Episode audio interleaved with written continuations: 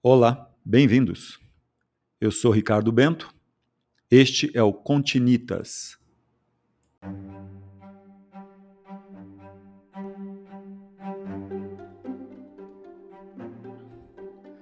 Um podcast sobre história, arquitetura e construção, literatura, cultura e suas conexões. Continitas.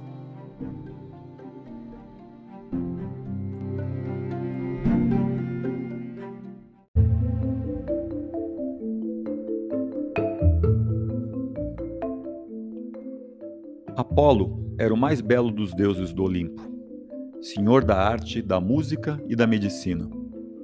Ciente da própria beleza e confiante na sua destreza em manejar o arco de prata, matou a terrível serpente Piton, que da sua caverna no Monte Parnaso assustava todos os habitantes daquela terra.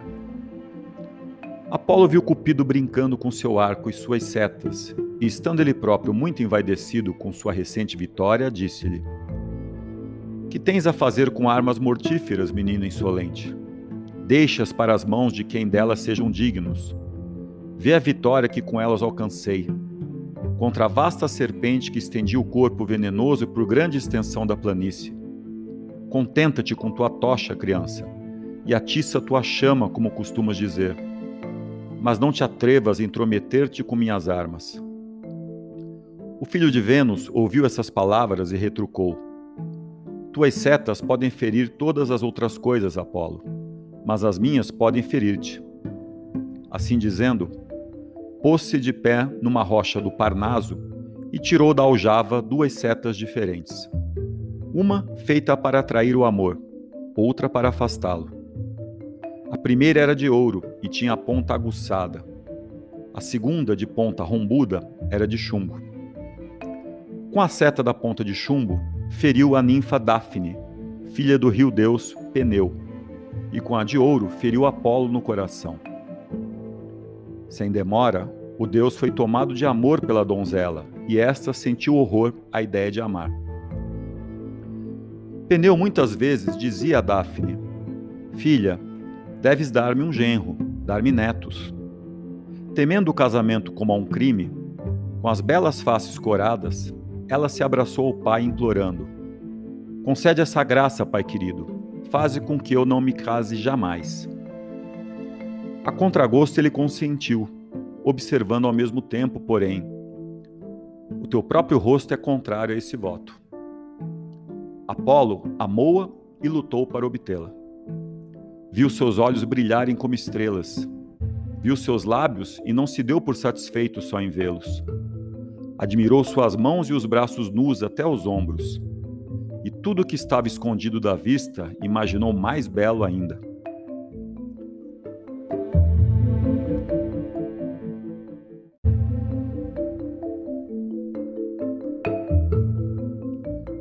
Seguiu-a. Ela fugiu mais rápida que o vento e não se retardou um momento ante suas súplicas. E mesmo a fugir, ela o encantava. O vento agitava-lhe as vestes e os cabelos desatados lhe caíam pelas costas. O deus sentiu-se impaciente ao ver desprezados os seus rogos e, excitado por Cupido, diminuiu a distância que o separava da jovem. Assim voavam o deus e a virgem, ela com as asas do medo, ele com as do amor. O perseguidor é mais rápido, porém, e adianta-se na carreira sua respiração ofegante já atinge os cabelos da ninfa. As forças de Daphne começam a fraquejar e, prestes a cair, ela invoca seu pai, o rio Deus. Ajuda-me, Peneu. Abre a terra para envolver-me, ou muda minhas formas que me têm sido fatais. Mal pronunciar estas palavras, um torpor lhe ganha todos os membros.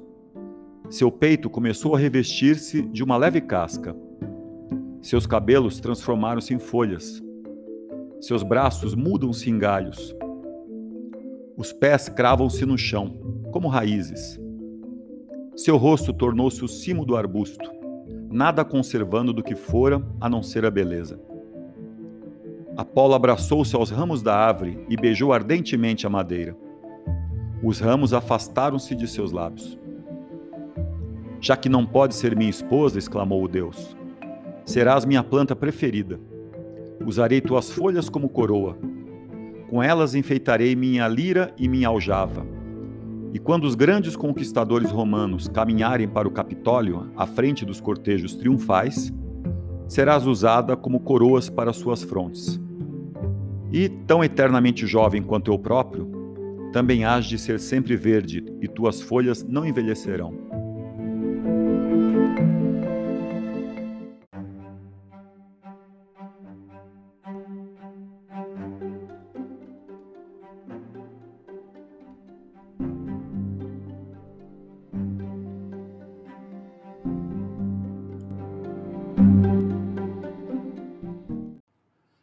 Em 1606, o cardeal Scipione Borghese adquire um grande terreno destinado à construção da Vila da Família, como eram chamadas as casas de campo dos nobres.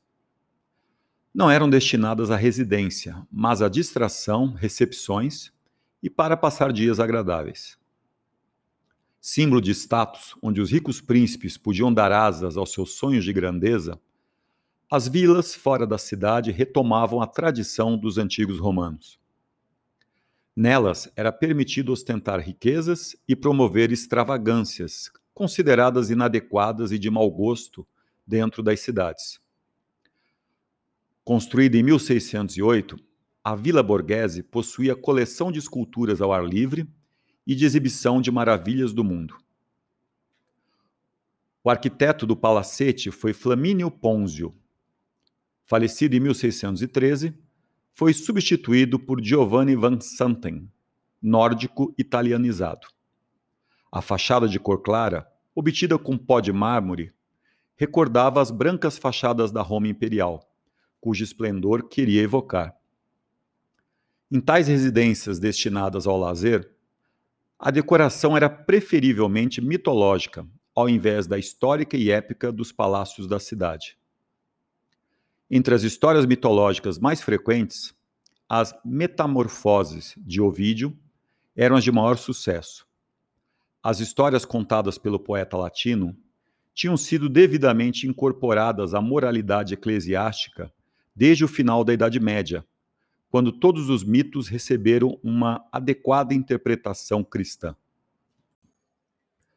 O verdadeiro centro do jardim era a inigualável coleção de arte do cardeal, núcleo daquela que ficou conhecida como a Galeria Borghese, no principal palacete do parque. No atual Museu Borghese, das pinturas murais e das decorações originais pouco restou.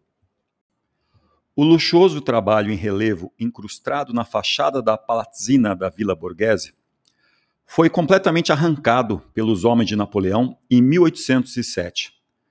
Após, entre aspas, venda dos tesouros dos Borghese, enquanto os soldados franceses mantinham os ofendidos romanos à distância.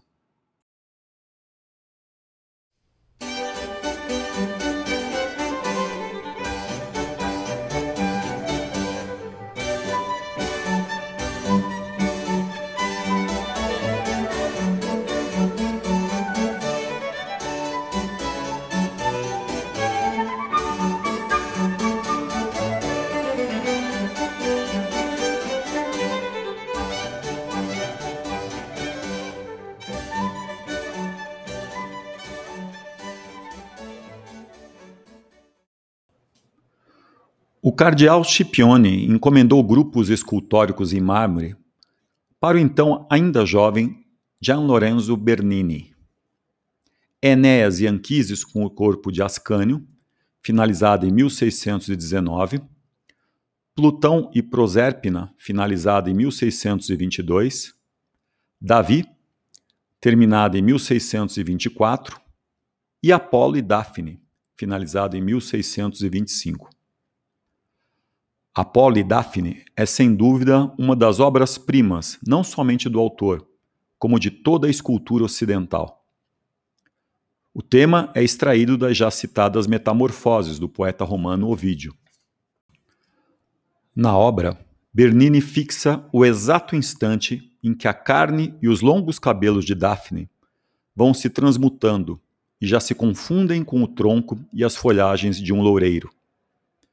Puxando para si o corpo da amada, que assim lhe foge, Apolo ainda tenta deter a metamorfose, ao mesmo tempo que pousa sua mão ternamente sobre o flanco de Daphne. Ao retratar o momento decisivo da história, conquista e perda, Bernini capturou uma riqueza da experiência humana, o sofrimento do desejo pelo outro sem a correspondência. É uma maravilha técnica, uma performance de virtuose em mármore.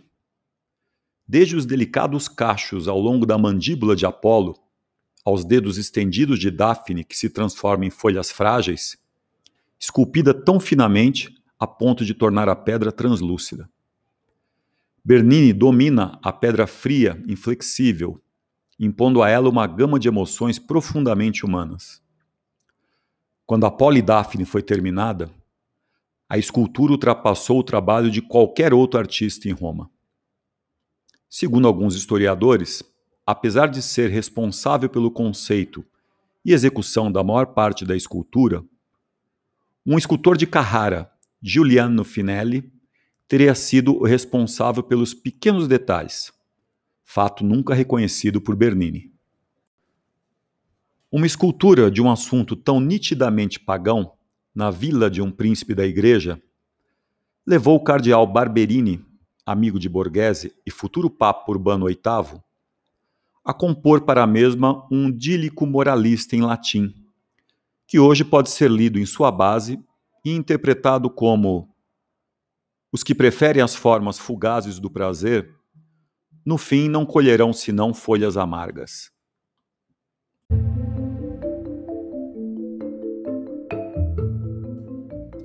Daphne é a mais antiga composição que se pode classificar como ópera, apresentada nos festejos do Carnaval de 1598.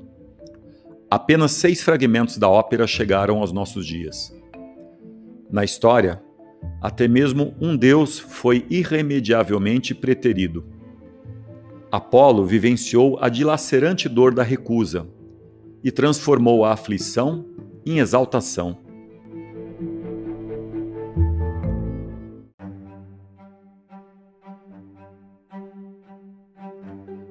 Um passeio na Vila Borghese é um prazer que todos deveriam se permitir em uma tarde ensolarada em Roma. A Galeria Borghese, o palácio dentro do parque, é um museu de arte que possui riquezas e experiências inesquecíveis. Na página do Continitas, no Instagram, os ouvintes encontrarão fotos do parque e externas do palácio tiradas por mim. Em tempo, alerto que as fotos das esculturas não são de minha autoria, porque no interior da galeria não é permitido serem tiradas fotografias, o que foi obedecido.